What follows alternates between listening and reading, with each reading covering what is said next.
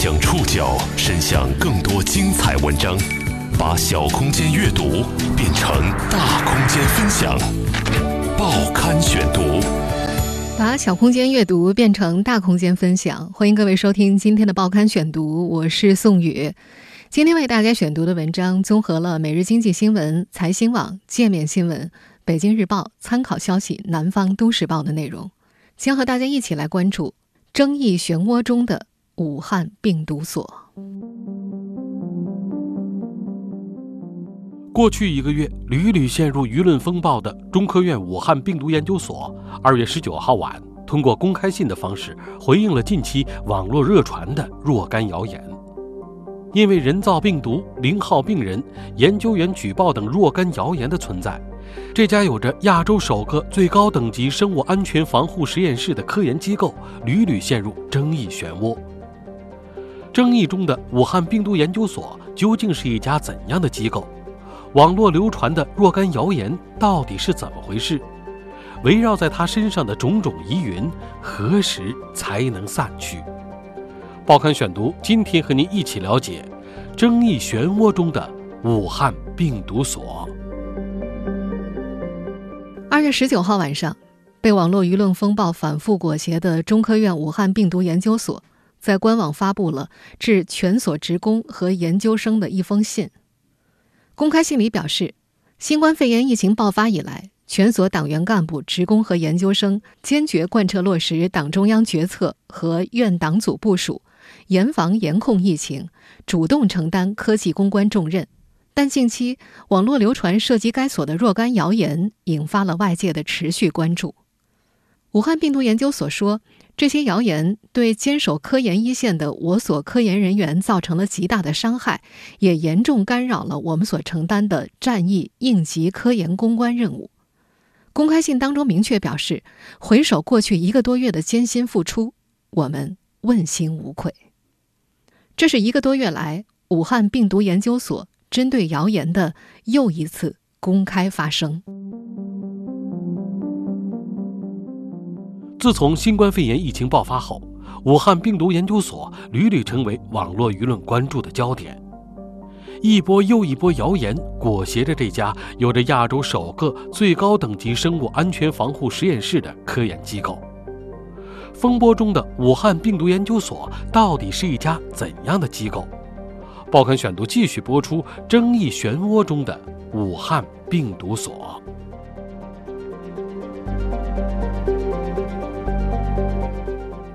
从武汉市中心往南驱车一个小时左右，就可以来到位于武汉市江夏区的中科院武汉病毒研究所正电科研园区。这里交通便利，三面临山，环境相对独立。我国首个最高等级生物安全实验室——武汉国家生物安全四级实验室，就坐落在园区一栋灰色盒子状的四层小楼里。这个实验室，也就是最近经常出现在大众口中的武汉病毒所 P 四实验室，英文 P 是 protection 的缩写，也就是防卫和保护的意思。根据传染病源、传染性和危害性，国际上生物安全实验室可以分为 P 一、P 二、P 三和 P 四四个生物安全等级。P 四实验室是专门用于烈性传染病研究和利用的大型装置，是人类迄今为止能够建造的生物安全防护等级最高的实验室。在这里，科研人员研究的一般都是无防护和治疗方法的病毒，比如像 SARS、埃博拉、H7N9 等等。所以呢，P 四实验室也被叫为“魔鬼实验室”。武汉病毒所的 P 四实验室是二零一五年一月三十一号正式竣工的。到了三年之后的二零一八年一月四号，实验室通过国家卫计委，也就是现在的国家卫健委高致病性病原微生物实验活动现场评估，成为我国乃至亚洲首个正式投入运行的 P 四实验室。在此之前，全球只有少数发达国家拥有这样的魔鬼实验室。此前，中国疾病预防控制中心主任高福曾表示，武汉 P 四实验室的正式运行，标志着我国病原微生物与免疫学研究进入国际先进行列，显示我国国家安全又一护卫舰的远航，堪比两弹一星之于我国之战略部署。而在成立 P 四实验室之前，武汉病毒所也有着辉煌的履历。根据武汉病毒所的官网资料，中科院武汉病毒研究所成立于1956年，是较早建立的国家级研究所之一。现有在职职工268人，拥有在学研究生325人，行政序列上是正厅级单位。上世纪五十年代，武汉病毒所在昆虫病毒的生物学研究、杀虫剂研究以及应用等方面取得系列重要成果，尤其其研发的棉铃虫病毒杀虫剂成为中国最先进行农药登记的病毒杀虫剂。武汉所还在国内首次选育成功耐高温酵母，推广应用到酒精生产工业，在两千年之前产生近三十多亿元的经济效益，这可是非常可观的数字。而在环境微生物学领域，他们还成功设计建成了中国第一个工业生产废水处理车间，成立了国内第一个环境微生物实验室，从事工业污染微生物降解研究，还建立了国内首个环境微生物菌种库。从上述辉煌的履历，大家不难发现，在2000年前，武汉病毒研究所的主要研究方向是和动物农业相关的病毒。他们之所以会转变成和影响人类命运的重要病毒打交道的专业机构，与十七年前改变无数中国人命运的 SARS 病毒密不可分。报刊选读继续播出争议漩涡中的武汉病毒所。二零零三年初，非典疫情肆虐中国。和此次新冠疫情爆发之后，中国科学家率先于一月二号确定了新冠病毒的全基因组序列，并且于一月五号分离出新冠病毒毒株不同的是，当时最先获得 SARS 病毒基因组全序列的是加拿大的基因组科学中心，而最先提出快速鉴定 SARS 病原方案的是德国的热带病研究所。十七年前的二零零三年，我们中国的科学家其实很早就获得临床样本了。但迟迟不能够下结论。SARS 病毒检测本应该在生物安全等级最高的 P 四实验室内进行，那时的中国并没有。当年二月，时任中科院武汉病毒研究所所长胡志宏突然接到了时任中科院副院长陈竺的电话，询问能否承担在武汉建设 P 四实验室的任务。当时的武汉所并没有这样的条件，但他们也担起了责任。当年三月底，他们成立了一支由十九人参加的公关小组。四月初，中科院紧急启动 SARS 联合公关项目，武汉病毒研究所名列其中，主要开展非典病原的鉴定、分析、测序、疫苗以及检测技术等一系列研究工作。这支十九人的团队经过种种周折，设法获得了一位疑似非典死亡者的肺组织样品。我们前面也说了。对危险性极高的 SARS 病毒进行研究，应该在生物安全最高等级的 P 四实验室内进行。当时的中国并没有这样的实验室，武汉病毒所的科研人员只能够按照 P 三实验室的要求，对现有的实验室进行昼夜改造。有一篇回忆文章引用专业人士的评价说，当年这些年轻的科学家们不顾生死，在较短的时间之内装修出了三间 P 三实验室。到了二零零三年四月底，正是武汉病毒所用电镜在一位疑似病人体内提取物当中观察到了非典病毒颗粒，其后又成功分离出了冠状病毒，对了解非典病原做出了很大的贡献。又过了一年多，二零零四年十月九号。在时任法国总统希拉克访华期间，两国政府签订预防和控制新生传染病合作协议，正式启动了在武汉合作建设 P 四实验室的工作。法国在病毒研究领域全球领先，早在1999年，他们就在里昂建设了全欧洲规模最大的病毒研究所——武汉病毒所的 P 四实验室，引进了里昂的技术和装备基础，中法双方设计单位合作完成了实验室的设计。到了二零零五年，武汉国家生物安全四级实验室批准建设，武汉大学和武汉病毒所为依托单位。P 四实验室的建设历时十年多，二零一五年一月底竣工，三年之后的二零一八年才通过验收，正式投入运营。在与法国合作建设 P 四实验室的同时，武汉病毒研究所的研究工作也在发生变化。其中一个不得不提的名字，就是近来屡次卷入争议的武汉 P 四实验室副主任、武汉病毒研究所学术委员会主任、蝙蝠女侠石正丽。报刊选读继续播出争议漩涡中的武汉病毒所。石正丽，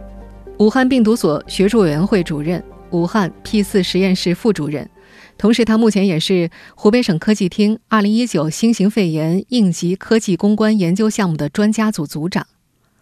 在此次新冠疫情刚开始爆发的时候，石正丽2018年在一席的一段演讲曾经一时刷屏。在一月二十二号的报刊选读当中，我们也曾经引用过他的演讲片段。2004年，我和我的团队开始了寻找 SARS 病毒自然宿主的旅程。那么，自然界有很多动物，我们要找这样的自然动物，大海里捞针怎么找？正是在这个演讲片段当中，石正丽讲述了他们研究团队连续十三年，足迹遍布中国二十八个省市，像大海捞针一样确定 SARS 病毒源自蝙蝠的过程。二零一一年，他们这个团队在云南的一个山洞里分离并检测到了 SARS 样冠状病毒，这种病毒和 SARS 病毒高度同源。进化关系近，功能上也非常相近。在这个偏远的山洞里，研究团队一共监测了五年，每年取样两次。他们发现了一个 SARS 病毒的天然基因库，其中有十多株不同类型的 SARS 样冠状病毒。我们就持续在这个洞里监测了五年的监测，每年取样两次。结果在这个洞里发现了十多株不同类型的 SARS 样冠状病毒。那当然，尽管我们没有发现和 SARS 病毒完全一模一样的，但是呢，我们是发现了一个 SARS 病毒的一个天然基因库。什么概念呢？如果我们把 SARS 病毒比作一个积木的话，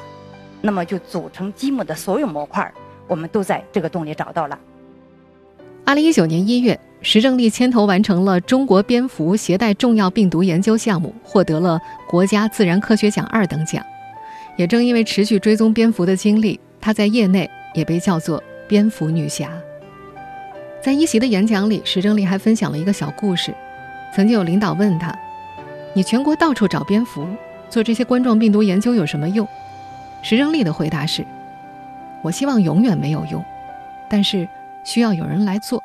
所以我做了。”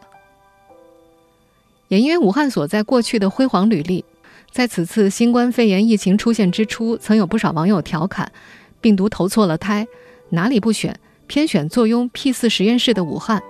更有人说：“如果武汉搞不定，没人搞得定，一定会把病毒安排得明明白白的。”从公开的信息来看，武汉病毒所在此次疫情中的表现可圈可点。二零一九年十二月三十号，他们开始新冠病毒样本的收集和标准化入库工作，很快七十二小时之后。二零二零年一月二号，他们就确定了新冠病毒全基因组序列。一月五号，成功分离病毒毒株。一月九号，该毒株资源按照标准完成国家病毒资源库入库，并进行标准化保藏。一月十一号，向世卫组织提交了二零一九新型冠状病毒基因组序列信息，在全球流感共享数据库发布，实现全球共享。一月二十三号。石正丽团队在预印本论文平台上发表文章，《一种新型冠状病毒的发现及其可能的蝙蝠起源》，提出新型肺炎病毒自然宿主很有可能是蝙蝠。虽然武汉病毒所做了不少工作，但谣言就像龙卷风，接二连三的网传消息裹挟着这家国内顶级的科研机构深陷舆论漩涡。过去一个月，最早引爆网络的谣言是病毒实验室造。报刊选读继续播出争议漩涡中的武汉病毒所。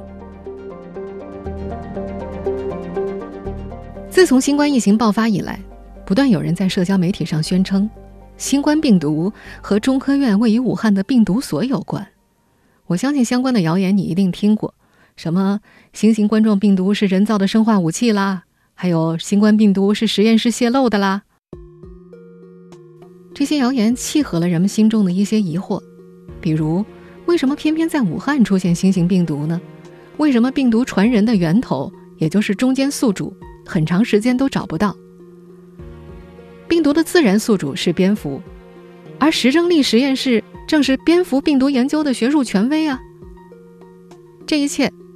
给阴谋论者提供了丰富的想象空间。最早把石正丽实验室和新型冠状病毒联系起来的流言之一，是在一月下旬，有人发现，2018年央视报道过，中科院武汉病毒所牵头科研团队发现了一种源自蝙蝠的冠状病毒，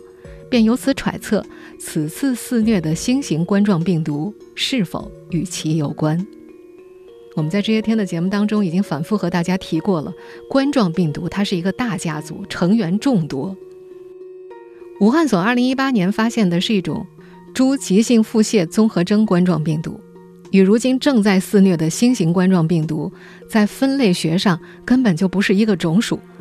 两者的基因组相似度仅仅略高于百分之五十，这在病毒家族当中可属于天壤之别。但不熟悉科学的局外人并不了解这些区别，谣言开始游走。随后又有人发现了石正丽曾经参与过的2015年11月9号发表在《自然医学》上的一篇研究。这篇研究论文是关于一种在中国的马蹄蝠身上发现的类 SARS 冠状病毒可能会引发的疾病。研究人员利用 SARS 反向遗传学系统生成并且鉴别出了一种嵌合病毒。简单来说，这种嵌合病毒是有一种叫做。SHCO 幺四的病毒的表面蛋白和 SARS 病毒的骨架构成的，这种嵌合病毒可以感染人类的呼吸道细胞。这项研究表明，目前蝙蝠种群当中流行的病毒可能会再次引发非典疫情。尽管这篇论文一共有十五位作者，其中十三位都来自美国，武汉病毒所的石正丽和他的另外一位同事只在其中负责了一小部分实验的设计。实施都是在美国的实验室进行的，但那些质疑者却据此支称，新冠病毒可能是四年前的这一实验经过改造从实验室泄露出来的，甚至有人据此实名举报石正丽及其团队，要求当面对质。值得一提的是，这些质疑者的身份背景都不是病毒相关领域的专业人士。到这个时候，对石正丽及其实验室提出质疑的人都不是专业人士。转变发生在一月三十一号，这天，印度研究人员在预印本论文交流平台上发表了论文初稿。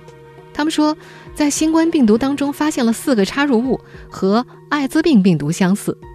虽然这篇论文发表之后很快就受到了各方科学家的质疑，很快就被撤了，但是。这篇论文被媒体报道之后，又再一次引发了一些网民的联想和演绎，并且直接把矛头指向了参与研究新冠病毒的研究员石正丽。对此，石正丽在接受媒体采访的时候明确回应：“这肯定是谣言啊！印度的研究者他们的研究方法都不对。”分析方法，他说给 HIV 那个片段，你要是按照我们这个专业的分析，一分析那里边好多，包括人的基因都会出来的，它不是光 HIV 的，他的分析方法是错的，不对的。每一次传染病出来都有阴谋论，包括还什么病毒从国外的啦，现在就又是我们实验室的，我不看这些东西，啊，不理他了，爱啥爱说啥说啥。我们说三八二十四，他非要说三八二十一，你跟他理论的清楚吗？让那国家部门来查我们实验室，让他来查。尽管包括石正丽在内，世界多国的科学家都在接受媒体采访的时候明确表示，新冠病毒不可能是人工制造的，不可能是基因工程的产物。但是因为我们人类对病毒的害怕，我们认识病毒的过程又非常的缓慢。另外，科学家们寻找中间宿主的过程也一直不顺利，相关的谣言。到处游走，而随着科学家们的进一步研究，新冠病毒的中间宿主终于有了眉目。二零二零年二月七号，华南农业大学宣布，穿山甲可能是新冠病毒的中间宿主。管义教授团队也于二月十八号在预印本论文平台上提交了有类似发现的论文。在这篇最新发表的论文当中，研究团队对广西和广东反走私行动当中查获的多个穿山甲样本进行了检测。他们在穿山甲样本当中发现了冠状病毒，属于此次新冠病毒的两个亚型。当地时间二月十八号，国际著名医学杂志《柳叶刀》网站发表了一份来自美国、英国、德国、西班牙等八个国家二十七名科学家联合签署的声明。科学家们一致谴责那些认为新型冠状病毒肺炎并非自然起源的阴谋论。声明中指出，来自世界各国的科研工作者已经对新型冠状病毒的全基因进行了分析，并且公开发表了结论。这些结果压倒性的证明，该冠状病毒和其他很多新发病原一样，都是来源于野生动物。声明中还表示，阴谋论除了制造恐慌、谣言、偏见，损害全球共同抗击该疾病的工作之外，别无他用。除了上述这条流传甚广、契合很多阴谋论者想象的谣言，武汉病毒所还相继裹挟进了零号病人以及举报门中，这让这座全国顶尖的科研机构不堪其扰。报刊选读继续播出争议漩涡中的武汉病毒所。二月十五号左右，一条从国外视频网站传回国内的谣言。在网络上迅速蔓延。这条谣言中说，武汉病毒研究所毕业生黄艳玲是最早感染新冠病毒的零号病人。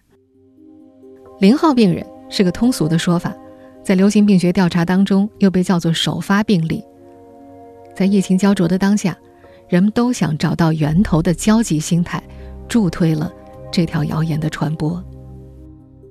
谣言扩散之后。包括黄艳玲的导师、其所工作的公司纷纷辟谣，甚至黄艳玲本人也很快在同学群中说：“我是黄艳玲本人，还健在。”二月十六号，武汉病毒所发表声明解释，声明中郑重表示，黄艳玲同学于二零一五年在我所获得硕士学位，在学期间的研究内容为噬菌体裂解酶的功能及抗菌广谱性。毕业之后一直在其他省份工作生活，未曾回过武汉，未曾被2019年新型冠状病毒感染，身体健康。声明中还表示，他们保留依法追究法律责任的权利。事后查证，这条谣言的源头来自境外的视频网站，是一位身在美国的博主上传的。在接下来到了2月17号。有微博账号发帖宣称自己是中科院武汉病毒所的研究员陈全角，并称自己要实名举报中科院武汉病毒所所长王延义是此次新冠病毒疫情的罪魁祸首。但很快就在这一天，武汉病毒所发布了该所陈全角本人的声明，澄清他的微博账号被人盗用。陈全早在声明中表示，他从未发布过任何相关的举报信息，对冒用本人身份捏造举报信息的行为表示极大愤慨，将依法追究造谣者的法律责任。新浪微博的相关工作人员也很快发帖表示，这个是假冒武汉病毒所的人员账号，其 IP 地址也来自境外。接二连三的谣言，让武汉病毒所。不得不在二月十九号晚上发出了那份辟谣公开信。当然，疫情发展到现在，武汉病毒所的表现并非完全无可指摘。比如，中科院上海药物所和武汉病毒所曾在一月三十一号发布联合初步研究，他们表示中成药双黄连口服液可以抑制新型冠状病毒。消息一公布，不仅引发了线上线下的疯抢，也迅速引来质疑。事后，上海药物所发布通告说，提供给媒体的文章内容是准确无误的。通告中说，研究团队通过实验室体外试验证明双黄连有抑制新型冠状病毒的作用，但下一步还需要进一步通过临床研究来证实。作为联合研究方的武汉病毒所，至今。并未就此对外发表声明。应该说，这次疫情暴露了很多很多问题，但相关的锅不应该让科学家们来背。他们中的很多人不善言辞，在自媒体的攻击之下毫无招架之力，而他们不招架、不回应，反而会被认为是做贼心虚，让。相信阴谋论的人更加坚信不疑。我们回过头来看，疫情发展到现在，中国科研界的整体表现还是非常不错的。他们在短期之内就获取大量的宝贵信息，要是没有他们的话，咱们现在只会更惨。早在二零一七年四月，时任科技部副部长徐南平到武汉病毒研究所调研的时候，就强调，武汉批次实验室作为国家战略力量，要能在面对外来病毒入侵的时候，既具备识别和监控能力，更要具备有效应对和防御功能。能够快速研制出相关疫苗和抗体，充分发挥国家战略力量的作用。在疫情的当下，这应该也是大众对于武汉病毒所的殷切期待。石正丽前不久在回应媒体的时候，也说自己很忙，在忙着做药、做疫苗。因为我很忙，我有很聚焦的工作。那最主要紧的是做疫苗、筛药啊。我们也希望各种各样的留言。不要再裹挟这些科学家们，希望他们可以把更多的精力放到对抗病毒身上。